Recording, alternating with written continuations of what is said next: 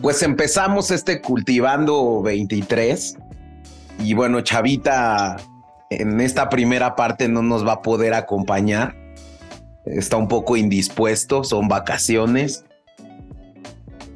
Pero lo habíamos discutido y cuando tratamos este tema, creo que no podíamos tener un episodio 23 sin hablar del icónico 23.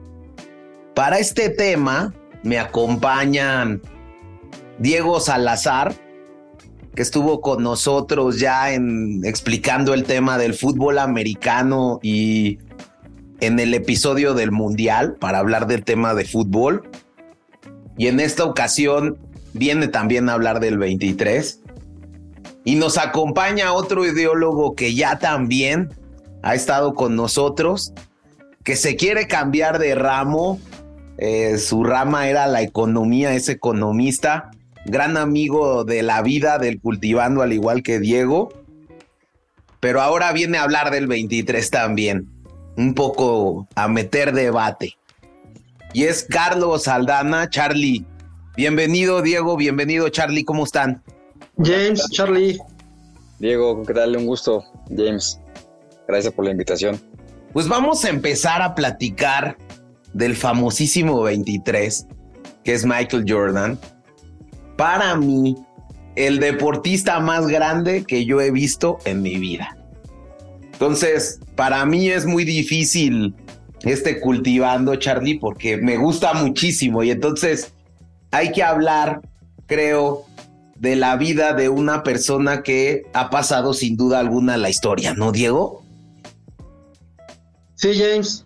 O sea, yo creo que, como dices, un icono, un icono del deporte, un icono de, la cultura y pues, un icono de, la vida para muchos, digo, más allá de, lo deportivo, una figura que, para muchas personas es un, es un líder, alguien que la simple imagen motiva a las personas a dar el, el extra en temas deportivos, en temas laborales, entonces Sí, sí, sí, o sea, es, un gusto estar aquí con ustedes y, como dices, en el, en el 23 del 23. Es correcto, Charlie. Entonces, habíamos visto que Michael Jordan nace en Brooklyn, Nueva York, pero luego se muda a Carolina del Norte, que realmente todo mundo dice que Michael Jordan es de Carolina del Norte porque llega a vivir a ese lugar desde muy joven. Estudia ahí y al parecer hay un primer fallo que creo que lo suspenden del equipo de básquetbol en la secundaria porque no era muy alto, ¿no, Diego?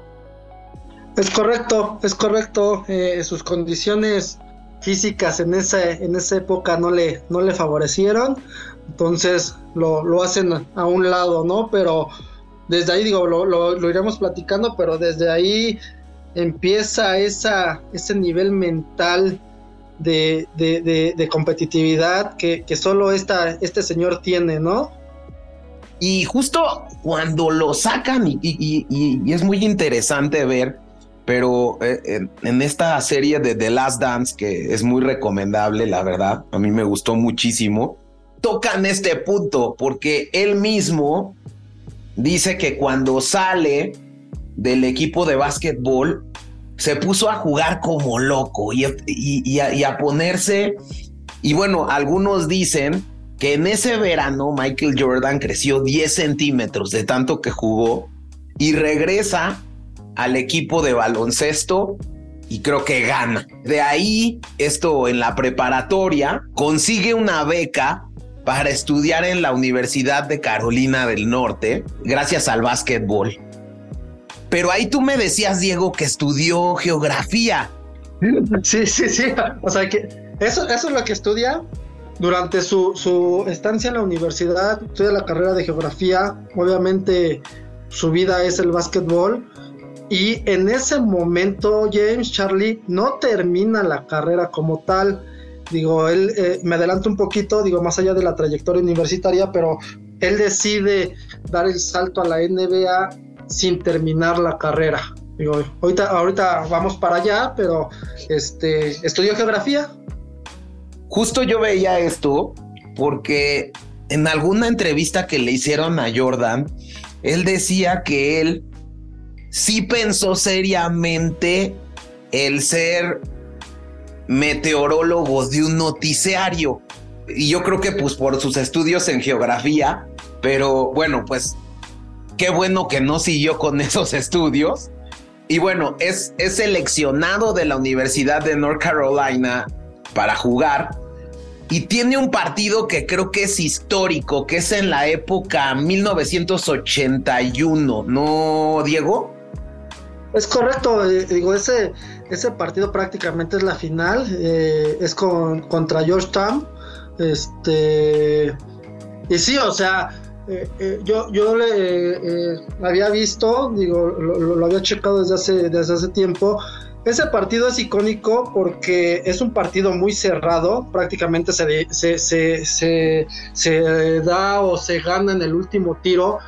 Y en el equipo de Michael había otro jugador al cual eh, era en ese, eh, en ese momento más reconocido y todo el equipo contrario lo, este, es una jugada icónica. James marca. Es correcto, es correcto. Todo el equipo contrario lo marca y ahí, digo, también iremos más adelante, pero ahí está Patrick Ewing, digo, también aquella, aquel histórico de la NBA. Entonces, pues, al final en esa jugada el coach muy, muy astuto decide darle el, balón a Michael Jordan y Michael Jordan hace el tiro ganador. Entonces se recuerda perfectamente, pero vaya, también su coach en esos, en esos ayeres sabía de la capacidad o del temple de Michael Jordan, ¿no? Sí, es correcto. Este coach era Dean Smith.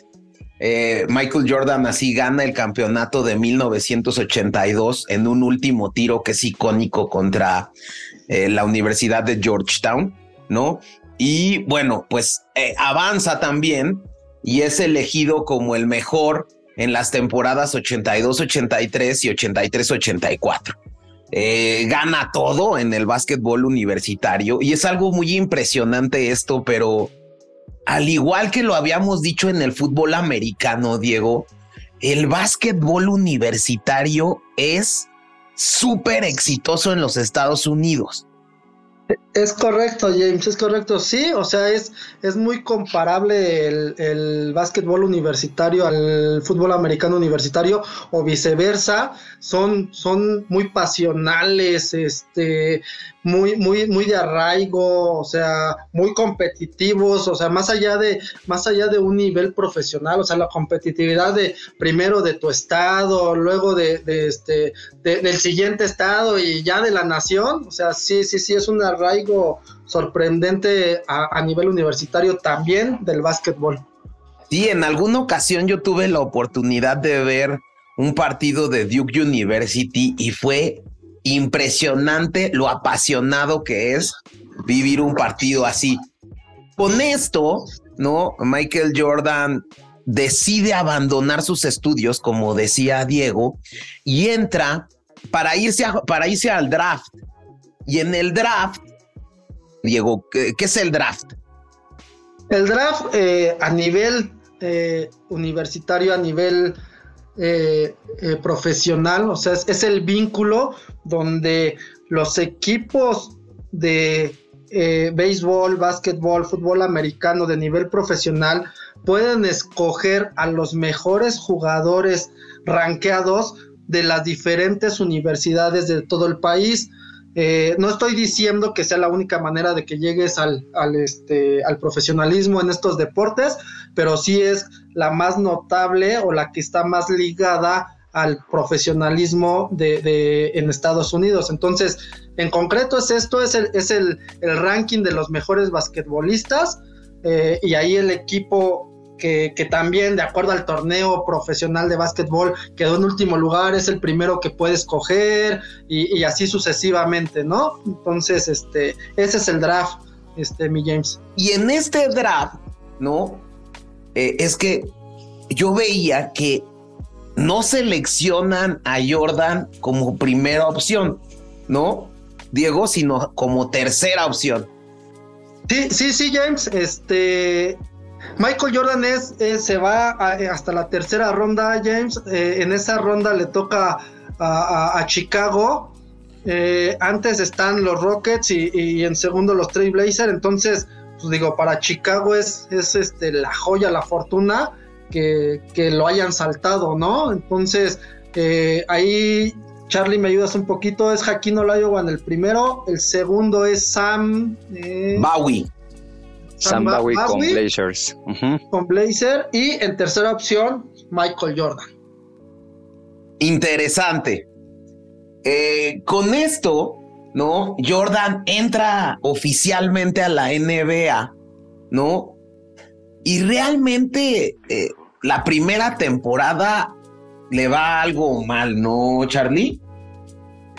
Pues, pues no que le fuera mal, pero pues no, no comenzó iniciando ganando campeonatos, eso nos queda claro.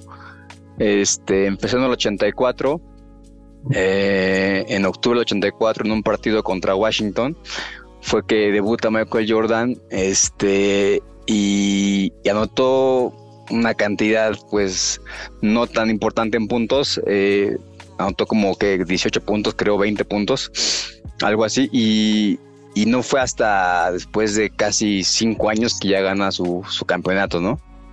Cabe señalar, Charlie, que aquí en este primer campeonato de Jordan tiene un partido épico contra los famosos pistones de Detroit de Isaiah Thomas, ¿no? Que esta rivalidad entre estos dos se toca mucho en esta serie de The Last Dance, pero al parecer la rivalidad inicia en este primer partido porque Jordan bate el récord de más puntos obtenidos por un novato en un partido en la historia de la NBA. 49 puntos le hace a los Detroit Pistons. Esto genera esta rivalidad histórica entre este equipo y los Chicago Bulls. Eh, pero el chiste es que eh, evidentemente los Bulls pasan a las eliminatorias y pierden en esta eh, primera eh, eliminatoria ante los Bucks de Milwaukee. Luego viene la siguiente temporada donde al parecer Jordan se ausenta por una lesión recibida en un pie, ¿no? Pero bueno, pues al final eh, los Bulls son eliminados en primera ronda también por los Boston Celtics, ¿no? Y estos eran estos Boston Celtics históricos del histórico Larry Bird, ¿no, Charlie? Sí, y, es justo en esta época de, los ochentas cuando la NBA como que comienza a resurgir después de toda una serie de, de complicaciones que tuvo por temas de drogadicción, por temas de, que, de bajo rating, por temas de que la gente no iba a las arenas de, de básquetbol. Y fue, y fue en esta, en esta época de los ochentas, justamente como dices, con, con el equipo de Boston, los Celtics y los Lakers con el Magic Johnson y la realidad que ya había con estos equipos, que comienza la NBA como a, como a resurgir y a crecer en rating, en asistencia a los partidos. Y también cuando debuta Michael Jordan, ¿no? Entonces fue en esta, en esta década cuando se, se ve la NBA como que empieza a resurgir y ya pues lo del resto de historia, ¿no? Lo que vimos de y lo que veremos más adelante, ¿no? En cuanto a los récords, partidos, datos históricos, curiosos en la vida de Michael Jordan y de NBA.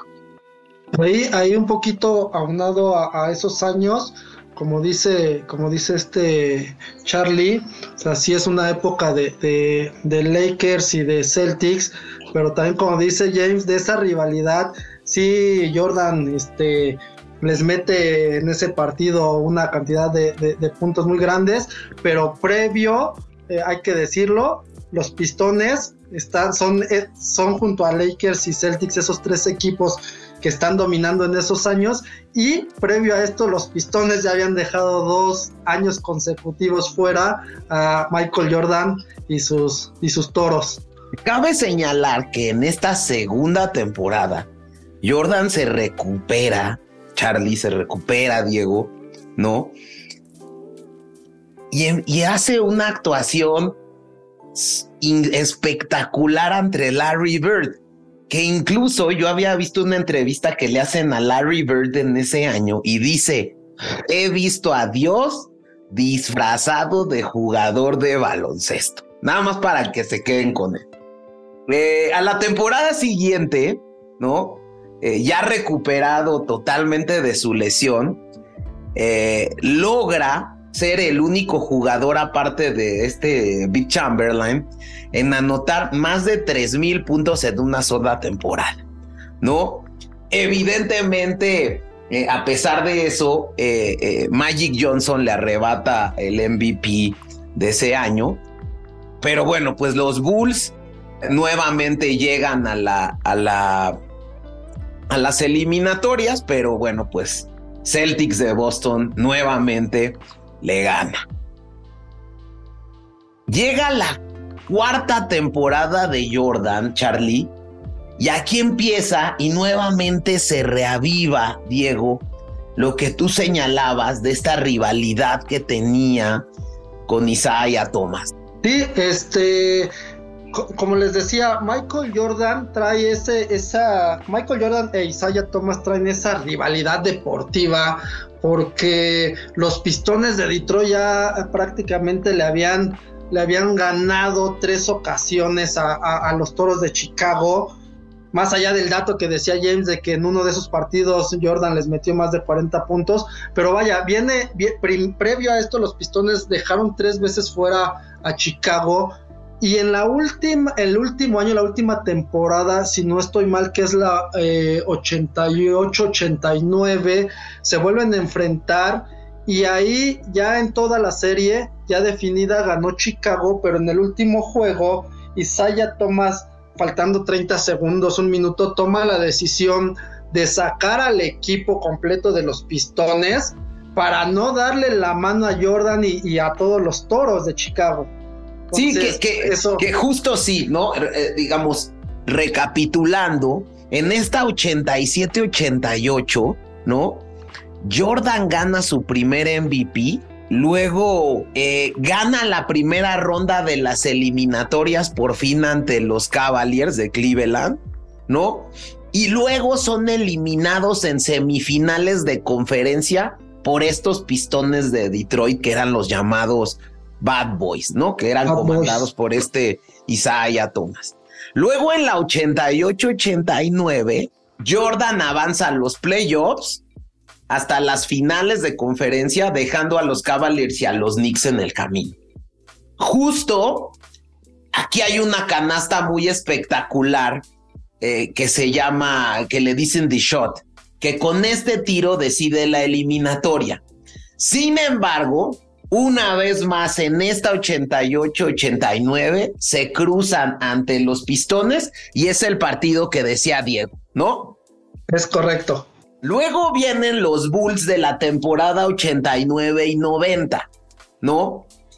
Pero aquí creo que ya tenía una diferencia, eh, Diego, porque en 89 y 90 llegan Scottie Pippen y Horace Grant a los Chicago Bulls.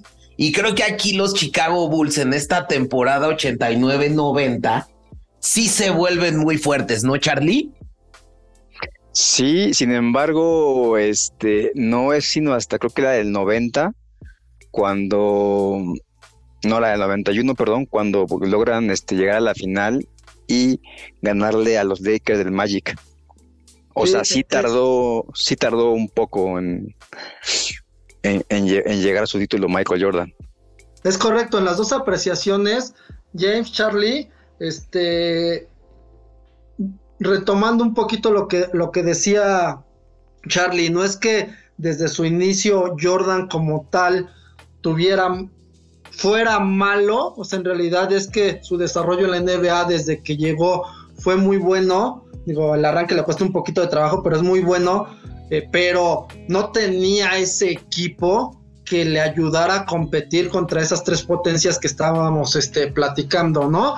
Y como dice James, 89, 90 se empieza a formar ese equipo este, histórico, como bien lo dijo con, con, con Pippen y con Grant, que ahí le ayudan a Jordan, y también como dice Charlie, 90-91 es la campaña en donde ya este, eh, eh, los toros de Chicago son campeones, ¿no? Pero bueno, ahorita, ahorita James nos dice. Pero cabe señalar, Diego, aquí que también nos hace falta un actor que entra en esta temporada a, a liderar a los Bulls.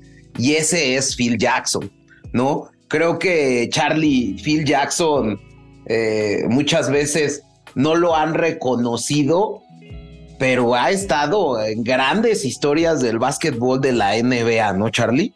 No, claro, claro que es reconocido porque es el, coach con más campeonatos de anillos de NBA en la historia.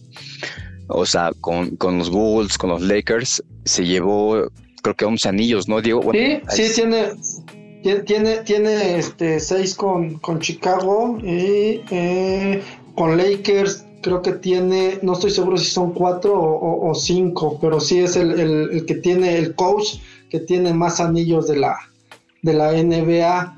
Pero eh, con, con este tema que decíamos, en la temporada 89-90, como bien señala Charlie, los pistones vuelven a barrer a los Bulls, ¿no?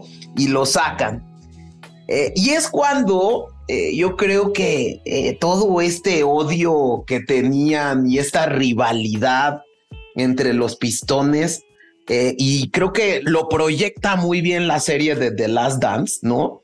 Eh, lo focaliza Jordan, lo asimila y hace una temporada 90-91 impresionante que barre a los pistones, que es cuando Thomas hace esto eh, del túnel de los vestuarios, ¿no, Diego? Sí, sí, sí, o sea, y recapitulando, como dices, no, no es más que eh, no darle la mano al adversario. Él como capitán de los pistones, imagen de los, de los pistones, se lleva a sus compañeros y todos los compañeros, pues prácticamente nadie saluda al equipo rival. Y los toros, pues vaya, o sea, ganan esa serie, pero sin, sin el saludo, ¿no? Entonces eso hace que, que se fomente un poquito como esa enemistad deportiva, ¿no? estos Bulls, con, una vez que ganan, una vez que le ganan a los Lakers del Magic Johnson, Charlie, ¿no? Vuelven a tener esta temporada 91-92 y aquí ganan la final contra los Portland Trail Blazers, ¿no, Charlie? Sí, que los encabezaba eh, Clyde Reckler, eh, un jugadorazo que, que, que también formaría parte de, la selección olímpica del equipo de, nacional de Estados Unidos. Justo viene la selección olímpica y este Dream Team. Y, aquí, ¿qué pasó, Charlie? Pues eh, es muy curioso y, ya este, lo comentábamos con, Diego fuera del aire, que está la, la, historia, la anécdota de que el Dream Team de Barcelona 92 pues traía unos, jugadores increíbles, ¿no? Pero es muy curioso que, a pesar del talento de jugadores de los Pistons, sobre todo de Asaya Thomas, no hayan formado parte de este equipo, dada la rivalidad tan fuerte que hubo con los Bulls en su momento. ¿No, Diego? Es correcto, es correcto. Este eh, Jordan tajante, como siempre ha sido, se atribuye este, esa, parte en la que él, dentro de de estas circunstancias de no querer ir al, al, este, a las Olimpiadas del 92, hay dos, eh, dos motivos. El primero que él lo dice es, pues yo prácticamente no voy si va a Isaya. Entonces ese es este, el primero. Y el segundo es que, dato curioso, en las Olimpiadas del 84, como amateur, Michael Jordan, Patrick Ewing y Chris Mullin son los únicos dos jugadores, tanto amateur como profesionales, que ganan el oro olímpico. Entonces, en la de 92, ese era su otro argumento de Jordan, que decía, pues yo ya no quiero ir tampoco a las Olimpiadas, yo ya tengo un oro olímpico, este, pues no, no, no, no, no quiero ir. Pero bueno, esas eran este, dos circunstancias que, que Michael presentó y bueno, viene todo lo que, lo que decimos, ¿no? Que también hay otro, otro dato curioso en el que eh, Magic, eh, este, Magic Johnson se, se arrodilla diciéndole please, please para que vaya a las Olimpiadas, ¿no? Pero bueno. Es interesante que en estas Olimpiadas los visores de la NBA voltean a ver al mundo, creo. eh, salen grandes jugadores e incluso salen en esta, en esta serie de The Last Dance. Eh, este Tony Kukoc, que fue luego jugador de los Chicago Bulls. Eh, pero de hecho, el Dream Team juega contra Croacia y los barre. de, pero, pero eran unos marcadores súper abultados, ¿no, Charlie? Sí, bueno, y es que este equipo, pues, literalmente arrasó, ¿no? En esas Olimpiadas de Barcelona. Y pues, como no, digo, traía unos nombres que, te espantan, ¿no? En, ese momento. Destacaban el Magic Johnson, Charles Barkley, Michael Jordan, obviamente. Que es curioso que Michael Jordan en, este torneo eh, usaba el número 9 en la selección de, de básquetbol. Este, estaba también Scottie Pippen, Larry Bird, eh, y ya, ya se venían jugadores igual como Karl Malone y John Stockton, con quien después Michael tiene un episodio grande ¿no? en, su, en su carrera profesional. Esto genera que Michael Jordan y el Dream Team ganen el oro olímpico. Sigue esta temporada 92-93, que es cuando eh, si no me equivoco, Charlie van contra los soles de Phoenix en la final, ¿no? Sí, es una final que como creo que creo que Michael Jordan en ninguna final se fue al juego 7. O sea, tal era su dominio que él la resolvía antes de llegar al último partido este, una final que definió en seis juegos y sí la ganó, este, ganó Chicago, ¿no? Y obviamente Michael Jordan se llevó el, el MVP por tercera vez en su carrera en ese, en ese año del 93. Una vez que gana este campeonato, padre muere asesinado y este es un hecho generador que remueve todo en el interior de Jordan y anuncia su retiro al parecer Jordan y, el papá estaban metidos en temas de apuestas, ¿no, Diego? Ese es el, argumento que, se maneja, James. Eh, parece que, así era, digo, la realidad es que se quedó como un mito, no se pudo comprobar absolutamente nada, pero el hecho es que eh, afectivamente, mentalmente, pues eh, eh, es, un, es un hecho que, que, devasta a Michael, ¿no? O sea, y de ahí viene eh, algo que, que, tú dirás, un este, deportista de ese nivel, pues también prácticamente es afectado por todos estos hechos, ¿no? Pues es su padre. Y tras su retirada del baloncesto, Jordan sorprende a todos firmando un contrato con los Chicago White Sox que es un equipo de béisbol de la Major League Baseball que competía en la Liga Americana.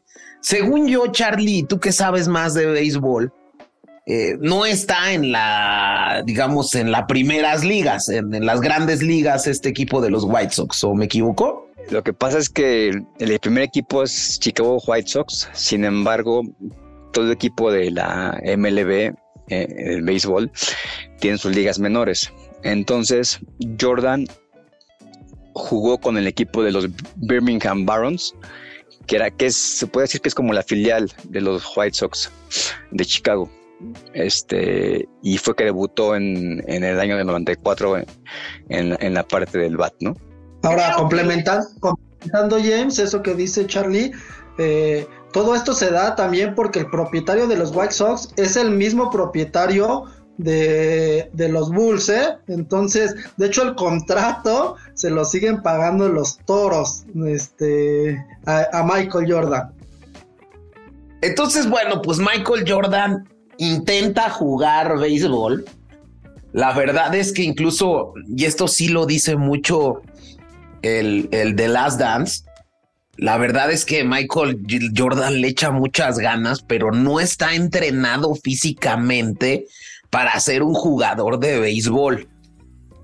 Pero Diego, pues la verdad es que no es un, un paso muy bueno el que hace Jordan hacia el béisbol. Creo que, no sé, a lo mejor estaba harto de haber ganado ya todo en el básquetbol. ¿no? Y quería un descanso, quería cumplir una promesa que él decía que a su papá le gustaba mucho el béisbol y que él soñaba que Michael Jordan fuera un jugador de béisbol más que de básquetbol pero bueno, genera que realmente no sea muy bueno su paso en el béisbol, ¿no, Diego? Es sorprendente porque sí, o sea, más allá de, todo el tema eh, deportivo, como bien dices, eh, o sea, es un hecho que él va al béisbol por la promesa a su padre, eh, pero en el tema económico de mercadotecnia también es, es sorprendente porque les estamos platicando que aunque Jordan lleva 7, 8 años en la NBA, o sea, los tres años previos son los que él es campeón y con estos tres años es con los que se hace ese boom de, Michael Jordan, ¿no? Entonces sí, sí es, o sea, es, es histórico que, que un jugador pueda mover tales masas y tales negocios. De hecho, hay una, hay una declaración de Terry Francona, que era el manager del equipo de béisbol, este, que él menciona que lograron que Michael Jordan quisiera volver a jugar al básquetbol, ¿no? O sea, era, fue una época en la que fue para que Michael Jordan se redescubriera a sí mismo y a su alegría por competir, ¿no? Este, ¿Por qué? Porque pues intentar competir en un deporte totalmente distinto al básquetbol, pues tiene su, riesgo, ¿no? Y, su, y su reto. Sin embargo, este manager Francona eh, sí ha declarado que que lo rescatable de que haya ido al béisbol es que se redescubrió a Michael Jordan tanto que lo hicieron volver al básquetbol para su regreso a los Chicago Bulls. Es interesantísimo eso que toca Charlie porque en la temporada 93 y 94 como que los Bulls tenían todavía esta racha de, de ser el equipo como de Jordan. En este caso como que estaba liderado por Scottie Pippen y logran llegar a segunda ronda de playoffs y pierden contra los New York Knicks. Pero en la 94-95, ¿no? Se empieza a desdibujar. Yo creo que la falta de liderazgo, y también lo toca la serie, que tenía Pippen en ese momento, Diego, afectó mucho a la cohesión del equipo. Es que, a ver, eh, eh Pippen siempre ha sido un magnífico segundo hombre. Yo creo que en la historia de la NBA, digo, está como dice también Charlie Carmalone y John Stockton, pero para mí el segundo atrás del primero siempre en la historia también va a ser Scottie.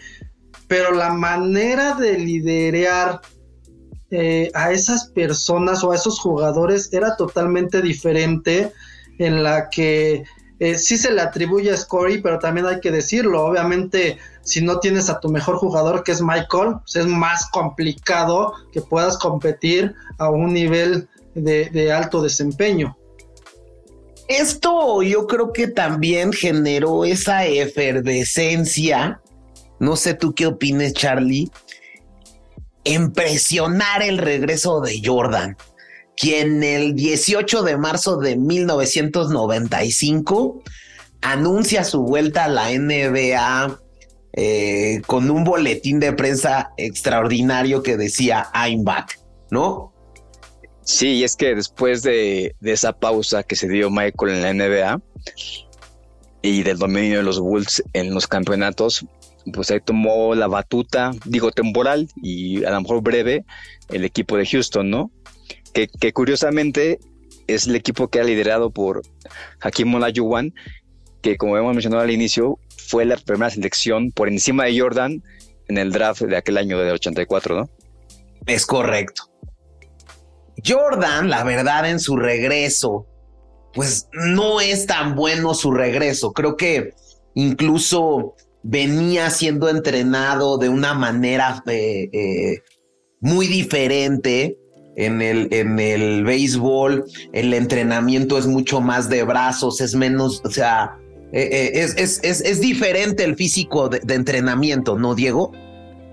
Es correcto, este James, obviamente eh, cada deporte va enfocado a ciertas este, habilidades y obviamente el béisbol no se compara con con lo que se necesita para el básquetbol. Entonces, eso, eso nos deja también en claro que, que todo aquel deportista eh, está ahí por algo, ¿no? O sea, tiene las cualidades y las capacidades para desarrollar. Entonces sí, o sea, eh, así como de basquetbolista intentar ah, al béisbol tuvo sus dificultades, pues el regreso de, de, de basquetbolista este, también las tiene, ¿no? Entonces sí, Jordan en su primera temporada del regreso, sí, sí, le, padece y le sufre. De hecho, Jordan llega sin el número 23 sino con el número 45. Eh, y en su primer partido, realmente caen derrotados los Bulls ante los Indiana Pacers, pero logra llevar a los Chicago Bulls hasta semifinales de conferencia. De hecho, en este partido que juega Chicago Bulls contra Orange Grant, que había sido de los Bulls en la primera etapa de campeonatos de Michael Jordan, le pica la cresta a Jordan y le dice 45 no es 23. Con esto pierde la temporada a los Chicago Bulls ante el Orlando Magic. Y bueno, algo que destacar de esta temporada, Charlie. Sí, que, bueno, cabe eh, destacar que, este equipo de Orlando Magic en ese entonces, con Horace Grant y con el centavo Anthony Hardaway, eran un tremendo equipo, ¿no? Para esto, en la temporada 95-96, los Bulls son reforzados con un ex pistones de Detroit que era Dennis Rodman, no Diego, en la para, para poder llevar a cabo esta temporada. Sí, sí, sí, este, un refuerzo de lujo, el refuerzo de lujo que hay que darle el mérito a Phil Jackson, ahí el coach, que supo manejar perfectamente este grupo. Jordan con esa mentalidad de, campeón, pero a la vez de exigente con sus compañeros, que, si esta misma exigencia se la pasabas a Dennis Rodman, pues Dennis Rodman no iba a, participar en este equipo. Entonces ahí Phil Jackson, o sea, un genio, eh, sabe cómo manejar el grupo, sabe darle su espacio a Jordan, a Dennis, a Pippen, entonces digo, manejándolo perfectamente, se hace otra vez un super equipo. Y esta, este super equipo, como dice Diego, llega a la final en 95-96 contra los Supersonics de Seattle, comandados por Gary Payton y Sean Kemp, ¿no, Charlie? Así es, esta franquicia que, actualmente ya no existe o cambió de lugar, ahora esa franquicia está en Oklahoma con el City Thunder. Pero, pero sí, el, digo, los tres de aquí crecimos viendo la NBA en los 90 y recordamos estos equipos eh, en su momento. Y, y, como en todas las finales, Michael Jordan no tuvo necesidad de recurrir al séptimo partido en el sexto partido los aniquiló y fue que levantó su cuarto trofeo y se puso su cuarto anillo de la NBA. Y también gana por cuarta vez el MVP. Es correcto. Llega la temporada 96-97 y empieza creo que aquí otra gran rivalidad que tuvieron los Toros de Chicago y que es una rivalidad icónica porque empiezan un equipo del Jazz de Utah, Charlie, comandado por Karl Malone y John Stockton, que llegan a la final con los Chicago Bulls y otra vez pasan como clientes de los Chicago Bulls, ¿no? Sí, pues este, a pesar del dominio de Malone en la pintura y los grandes puntos que, que metía en cada partido, este, pues sí, digo, se enfrentaron con un equipo de época, ¿no? Como Jordan, y aquí lo importante es, como, como decía Diego, rescatar ese, ese cocheo y ese empuje de Phil Jackson este, para dar la vuelta al, mal rato que pasaron ahí con, en su momento con, contra Orlando en, el 94, 95. Y los levantó y, y otra vez campeones, luego un bicampeonato y lo que vendría después, ¿no? En el siguiente año. Y aquí cabe señalar que ya estaba aquí jugando Tony Kukoc eh, en los Chicago Bulls y que también estaba jugando Steve Kerr. Steve Kerr. Sí, era el armador. Y Steve Kerr aquí platica incluso en The Last Dance, cómo los forzaba Jordan al límite y los ponía al límite, ¿no, Diego? Sí, James, eh, Michael Jordan eh, les exigía su manera para, para muchos jugadores, para muchos compañeros no era la correcta, pero aquellos que de manera inteligente y supieron manejar también ese liderazgo de Jordan los hizo crecer. Eh, en este caso Steve Kerr, por, por mucho tiempo el mejor tirador de, canasta de, tiros de tres, este, lo asumió, lo asumió entonces. Eh, todos aquellos, repito, que, que, en ese tiempo dijeron yo voy con Jordan, crecieron de una manera exponencial. Aquí creo que, como lo decíamos, eh, los Chicago Bulls ganan la temporada, el bicampeonato. Y en la temporada 97-98 creo que se siente la edad en los Bulls. Creo que ese es un, punto en el que eh, es más la misma franquicia, ¿no? No confiaba en ellos, Diego. Entonces, eh, empieza esta desconfianza por la edad de los Bulls sobre el tricampeonato, ¿no, Charlie? Esa desconfianza que, pues, que el Jordan y su equipo, pues, la, en, con, con los dedos, pues, la aniquilaron, ¿no? Porque se llevaron la, la final nuevamente contra el Jazz de Utah. Este, impidiendo que Carl Malone y Stockton levantaran el anillo este, y consiguiendo Jordan lo que, lo que pocos tienen, ¿no? Que son seis MVPs y seis anillos de la NBA. Y Diego, creo que aquí es donde Jordan se vuelve para mí el más grande, ¿no? En este partido tan épico, en este partido en el que incluso el Jazz de Utah durante la temporada llegó de favorito para ganar. Creo que esto traslada eh, a ser uno de, si no el el más grande jugador de básquetbol de la historia, ¿no, Diego? Sí, sí, sí, sí, sin duda. Eh, como dices, ese, ese jazz que, que, también como menciona Charlie, previo habían perdido la final, llega más motivado, como también lo dices, es el favorito, ellos mismos eh, Malone y John Stockton dicen esta es la nuestra.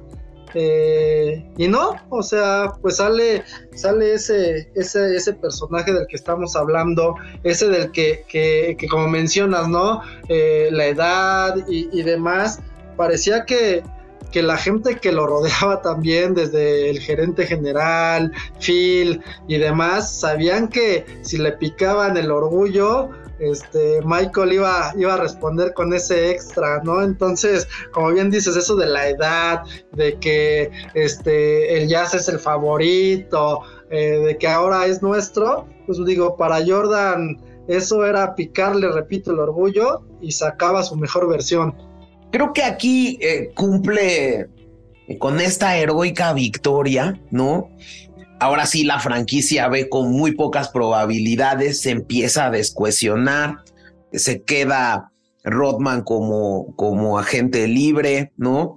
Eh, eh, luego también los deseos de Scottie Pippen por irse a otro, a otro equipo, ¿no?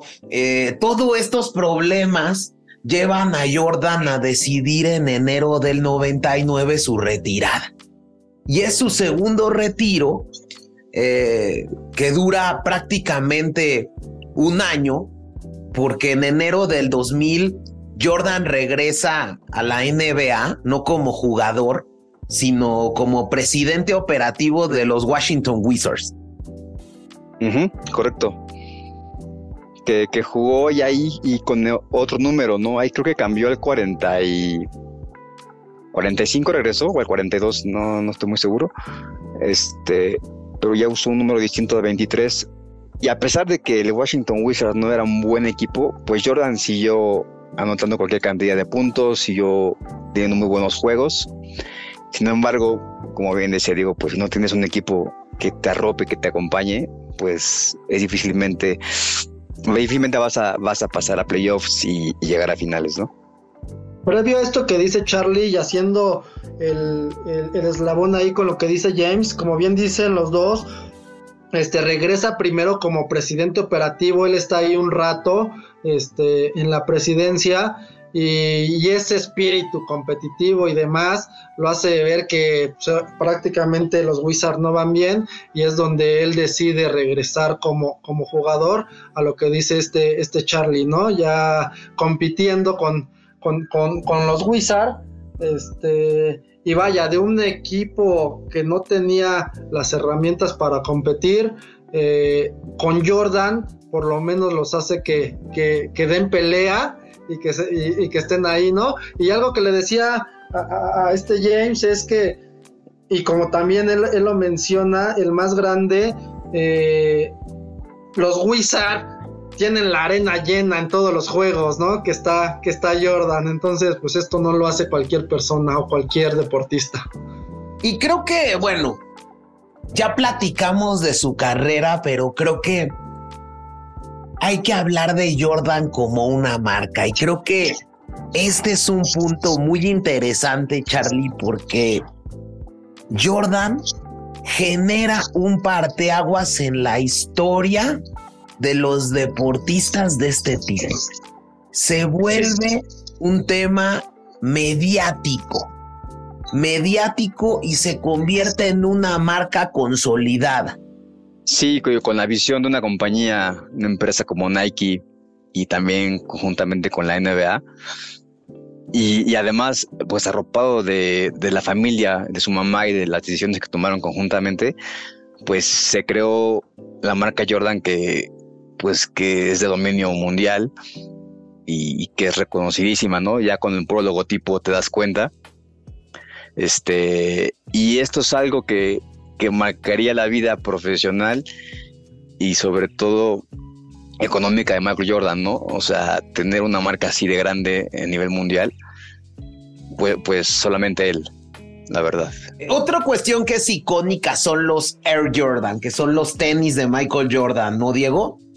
Sí, esos, a ver, esos tenis tan, tan famosos que empiezan, que, que también son un parteaguas en la NBA, porque eh, la NBA, hasta antes de, de, este, de este tenis, eh, tenía ciertas reglas que, que, los tenis tenían que cumplir ciertos colores y demás. Entonces, dentro de las eh, estrategias y, y, demás que se avientan ahí, hace que estos tenis rompan esas reglas, aunque los multara la NBA. Entonces eh, deciden sacar estos tenis icónicos, como bien dices, que son los blancos con rojo, que es más rojo con blanco. Entonces se rompen estas reglas de la NBA, pero Nike dice, yo asumo la, la responsabilidad de pagar las multas eh, Jordan se queda contento con estos y bueno, pues a partir de ahí viene esa, esa secuencia de, todos los tenis. Que este tema es el que trata la película de Air, ¿no, Diego? Es correcto, es, eh, es, el tema en realidad es cómo se fue forjando la alianza eh, de, Jordan Nike, eh, cómo crece y cómo se va dando esta serie de, pasos para llegar hoy al, icono que tenemos de, esa imagen de Jordan como tal eh, volando. Pero previo a esto es la creación de los tenis, el que Jordan se sienta arropado por una marca, porque en los inicios de, de Michael Jordan, casi era seguro que se quedara eh, en ese momento con Adidas. La segunda opción era este Converse. Los Converse, exactamente. Y la tercera, Nike. Entonces, eh, esa alianza, digo, si a mí me preguntas, esa alianza comercial, que, hay un genio atrás eh, de, Nike que, que, se la juega y demás, que es este Vicaro. Eh, no sé quién haga quién, si en ese momento, me queda claro que en ese momento Nike este, hace, hace a Jordan, pero sin Jordan Nike eh, hubiera ido a la quiebra, estoy segurísimo. Nada más para que se fijen en el monstruo mediático que es Jordan. Fue la imagen principal de marcas como Nike, Coca-Cola, Chevrolet, Gatorade, Heinz, McDonald's, eh, Rayovac, eh, cajas de cereales. Eh, en sus comerciales apareció Spike Lee. En el Super Bowl de 1993 es donde empieza a hacer el anuncio de que va a ser una alianza con, con, con los Looney Tunes para sacar esta icónica película que es Space Jam. A mí Es lo- me es lo que- encantó. Es lo que te iba a decir, o sea, para que en, en la parte cinematográfica igual tuviera un boom Space Jam, o sea, te habla al 100% de, de lo que representaba Michael Jordan en ese momento, ¿no? O sea, fue un exitazo, un exitazo completo esa, esa película. Que era, tenía muy buena historia, ¿no? Sí, creo sí, sí. que eh, yo creo que eh, justo las tres figuras mediáticas de la época, sin terror a equivocarme, ¿no? Fueron Michael Jordan, Michael Jackson y Macaulay Culkin. que hasta Michael Jordan sale en una película de, digo, no sale su personaje, pero la su figura, su silueta, creo que sale en una película de Michael Culkin, ¿no?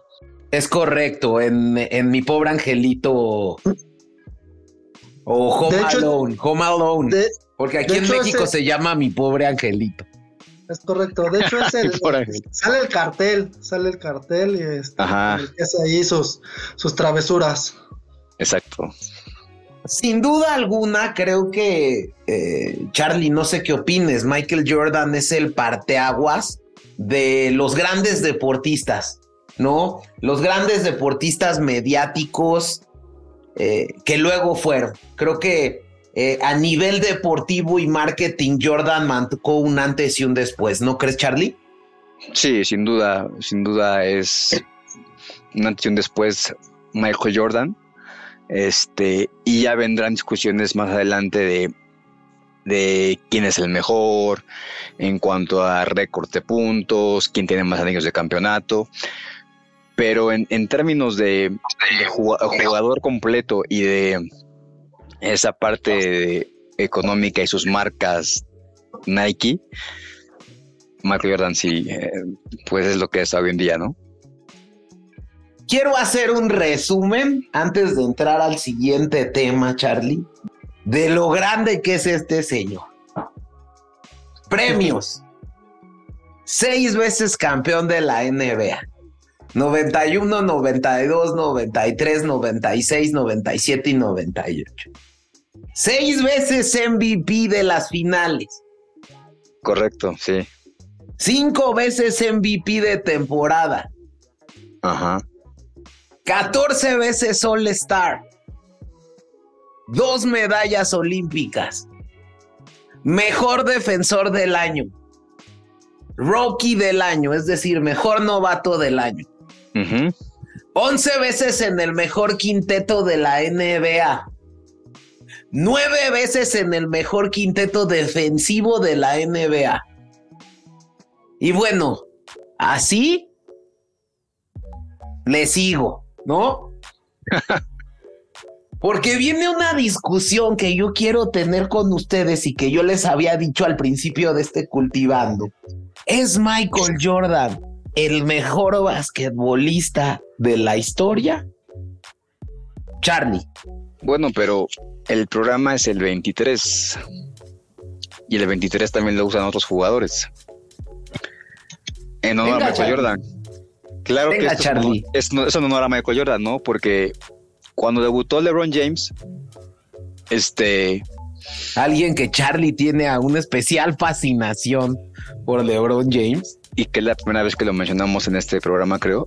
eh, cuando James, LeBron James lo debutó, eh, lo entrevistaban y pues él, él sí eh, declaraba que cuando él veía a Michael Jordan, pues para él era Dios, ¿no? Porque pues Michael Jordan ya había ganado todo y, y es, y era el mejor en, en su momento.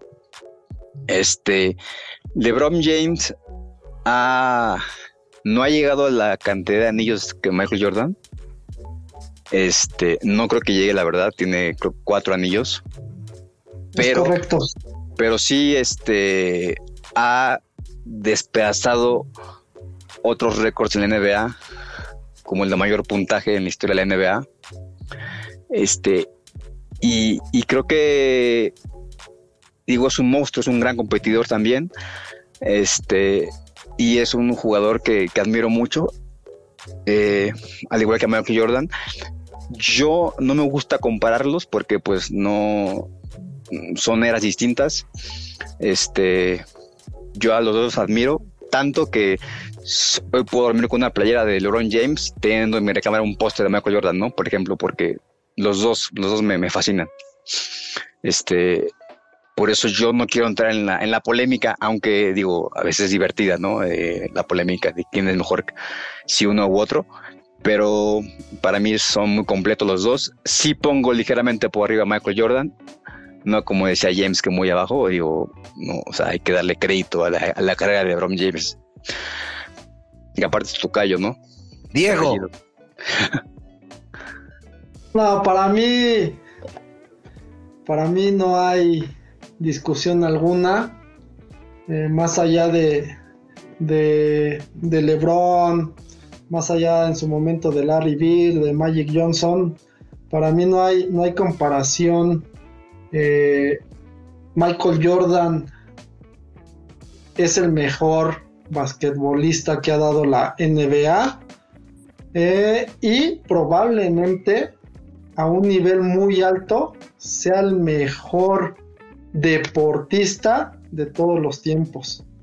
Más allá, o sea, temas de, competitividad, temas de, logros, eh, temas de mercadotecnia, eh, temas de, ventas y ese clic aún siendo una persona muy osca, ese clic que tiene con las personas se ve sencillamente donde se para. Entonces, para mí no hay discusión, James. Sí es el mejor basquetbolista de la historia. Yo creo que sin duda también, y a lo mejor no quiero tomar esta discusión de que es, para mí es muchísimo mejor, Charlie. hay un abismo de diferencia entre LeBron James y Michael Jordan. Porque Michael Jordan no solo jugó básquetbol, Charlie. Michael Jordan hizo el básquetbol en esa época. La historia del básquetbol en la época de los 90 se escribía en función de a quién le ganaba Jordan. ¿No, Diego?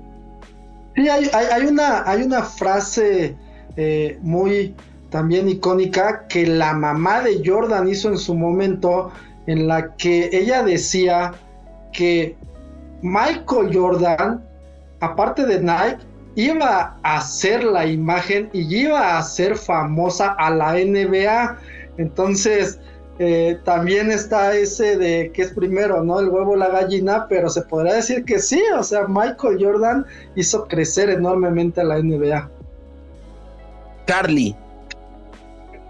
No, y aparte del espíritu competitivo de Jordan, eh, pues digo, como ya lo platicamos, lo llevó a incursionar en otro deporte profesional y tanto era su espíritu competitivo que, que hay una anécdota que yo leía bueno, que ya está toda esta serie de, las de Last Dance, que aunque no la he visto, sí sé que ya estaba por preparada, ¿no? O sea, que NBA y Phil Jackson fueron así como que nos dieron todas las facilidades para, y el guion y todo eso. Este, a pesar de que ya estaba esta serie, aún no se, no se había liberado. Y cuando LeBron James gana, gana la final del 2016 a los Golden State Warriors de Steve Curry, Ahí es cuando Michael Jordan no es que vea amenazada su trayectoria y su legado, porque no, jamás. Pero Nunca. Sí, pero sí, pero sí ve que viene un güey que está jugando monstruosamente, que se está haciendo famoso y que es un ganador y con hambre de triunfo como lo era él. Y es cuando eh, Jordan decide, ¿sabes qué? Los tapes que ya tienen listos para Dallas Dance, ya libérenlos, ya sáquenlos porque ya quiero que la gente que siga mi imagen arriba, ¿no? Porque yo soy Michael Jordan. O sea, estás diciendo, Charlie, que Jordan le tenía miedo a los puntos que hiciera LeBron. No, no, no. Solo te estoy diciendo que era tal su espíritu competitivo que aunque LeBron ya estaba en la boca de todos y, en, los reflectores con él por haber ganado ese campeonato en la manera que lo hizo, dijo, no, ok, sí, pero yo quiero conservar mi, protagonismo y quiero seguir, que, que la gente siga diciendo que yo soy el mejor de la historia. Y fue cuando liberaron los tapes y los capítulos de The Last Dance, que ahí como que los liberaron, pero fue creo que hasta, ¿cuándo fue que se estrenó la serie? En el, o el documental en el 2020. Eh, pero bueno, es la anécdota que, cuentan. Realmente creo que algo que también hay que celebrar a Jordan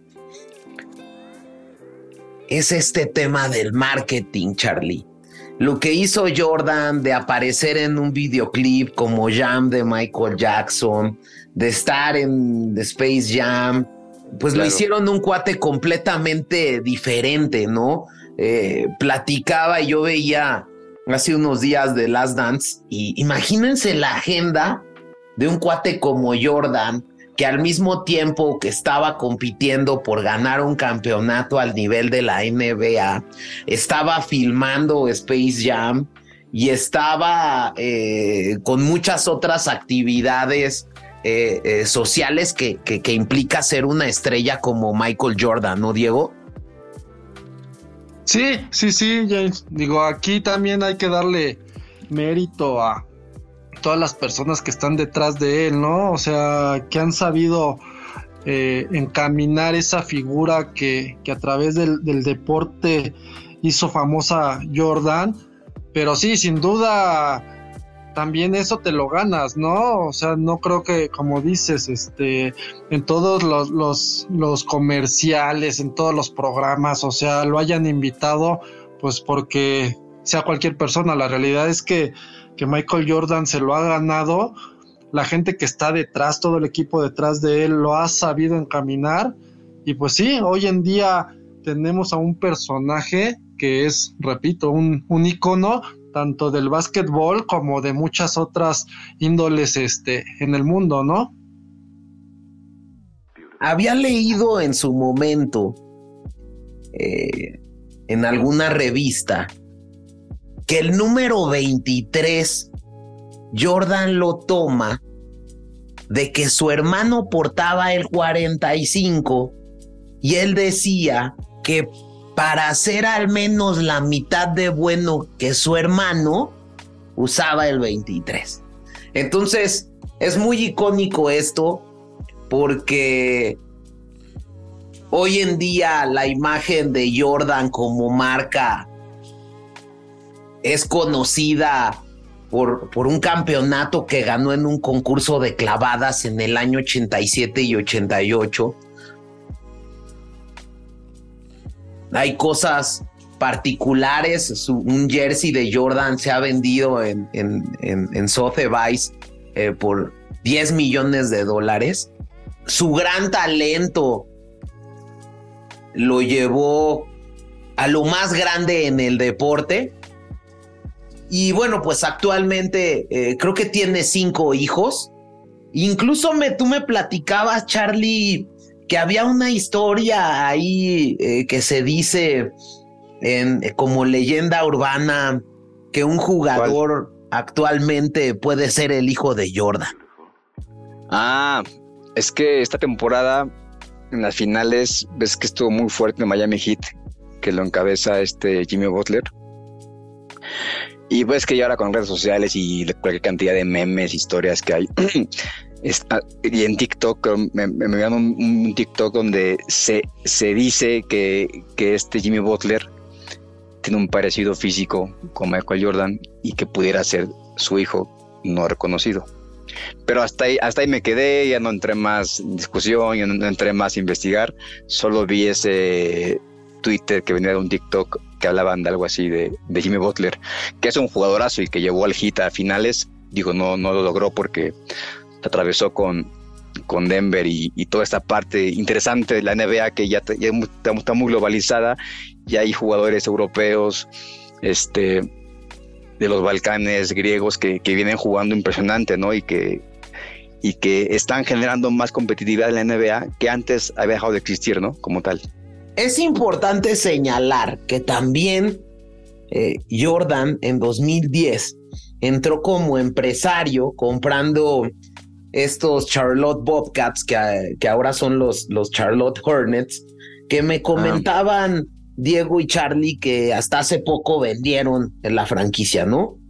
Sí, Jordan era como, no sé si accionista mayoritario ¿no? o algo así, y hasta este, creo que hasta hace dos meses fue que esa, esa parte ya la vendió y, y, ya no, este, trató de meter influencia porque imagínate que tú eres un jugador novato, te pongo el ejemplo, Lonzo Ball, que te dice, oye, venta a jugar a los Charlotte Hornets, lo encabeza o lo es dueño Michael Jordan, pues dices, puta, pues, pues sí voy, ¿no? Porque pues tradicionalmente esa franquicia, pues creo que es más perdedora que ganadora, ¿no? Eh, y este, pero bueno, tenía ahí su, su, como su medio llamativo esa parte de que Jordan fuera accionista mayoritario de, los Charlotte Hornets. En 2016, Barack Obama le da eh, la medalla de la libertad, reconociendo pues este legado que ha dejado un grande, eh, un gran deportista. Eh, para cerrar este cultivando, me gustaría que Diego, Charlie, agradecerles mucho el haber estado aquí. Y primero, Diego, pues que nos des tus conclusiones. James, no, Charlie, ¿qué más puedo concluir? Como se los decía hace, hace un rato, para mí es el, mejor basquetbolista de, de la historia. Es el mejor deportista de la historia para mí. Entonces es un, es un gusto, la verdad un privilegio llegar al, a este programa 23, hablando del 23, hablando de ese señor como, como decía Charlie, con el que crecimos, con el que nos, nos llevó a, soñar con, con, esas historias de, de, básquetbol y trasladarlo a, esas historias de vida, ¿no? En la que existe esa motivación que, que, que, una persona, un humano, este, algo real, tangible, dice, si él puede, ¿por qué uno no? Entonces, es, es, es, es esa imagen, repito, de, de un líder nato que, con su sola presencia, su sola imagen, este, te, lleva a soñar. Entonces, para mí, el mejor, el mejor eh, basquetbolista, el mejor deportista de la historia. Charlie, por favor, sé que quieres mucho a Lebron, pero danos tus conclusiones de este gran... Eh, Michael Jordan, sí, pues eh, no me gusta comparar eh, cosas que pues no tiene sentido compararlas. Eras distintas, jugadores muy completos, distintos. Cada quien tiene su, su, parte mejor que la del otro, pero este, yo me quedo con ese espíritu competitivo de Michael Jordan eh, en la parte deportiva, en la parte directiva también como jugador, como directivo y también esa visión eh, de empresario eh, para hacer de su vida económica, pues está resuelta, ¿no? O sea, él vive sin ninguna preocupación, sabe que la gente le idolatra, este, y él, lo que admiro de él es que se mantiene sencillo, ¿no? En, entrevistas que ha dado a él, pues lo ve siempre bien, o sea, un tipo pues cordial, este, sin falta de respeto a nadie y reconociendo lo que hace mejor el otro también, ¿no? Este, cuando le preguntan, oye, ¿qué me dice LeBron James? Pues te contesta como un caballero. Dice, no, pues es un, enorme jugador, este, es un ganador y no se va a la discusión que tanto te gusta a ti, James, ¿no? a la polémica. Pero, pero gracias por la invitación. El tema me apasiona, eh, en realidad los deportes, y estoy dispuesto a siguiente al siguiente tema deportivo que me inviten. Muchas gracias a los dos. Eh, quiero concluir esta sección del 23, eh, hablando que en la actualidad Eh, Michael Jordan es propietario del equipo 2311 Racing en la Copa NASCAR, ¿no? Eh, tiene un patrimonio neto de 1.600 millones de dólares. Y bueno, pues realmente creo que veía en una biografía de él que recibe muchos apodos. Eh, Air Jordan, Mike, The Black Jesus, ¿no? el GOAT, ¿no? The GOAT. Pero para mí, y coincido con Diego, es el atleta más grande que me ha tocado ver en la historia de cualquier deporte. Ha sido pionero en el marketing deportivo, ha sido pionero en generar una marca deportiva que ha traspasado el propio deporte, porque hoy en día la marca Jordan, tanto la viste Bad Bunny como Nick Kyrgios y el Paris Saint Germain. Correcto, sí. Sí, es impresionante. Y es impresionante lo que ha logrado. Y gracias a esto, y como ustedes verán, yo soy un fan acérrimo de Michael Jordan,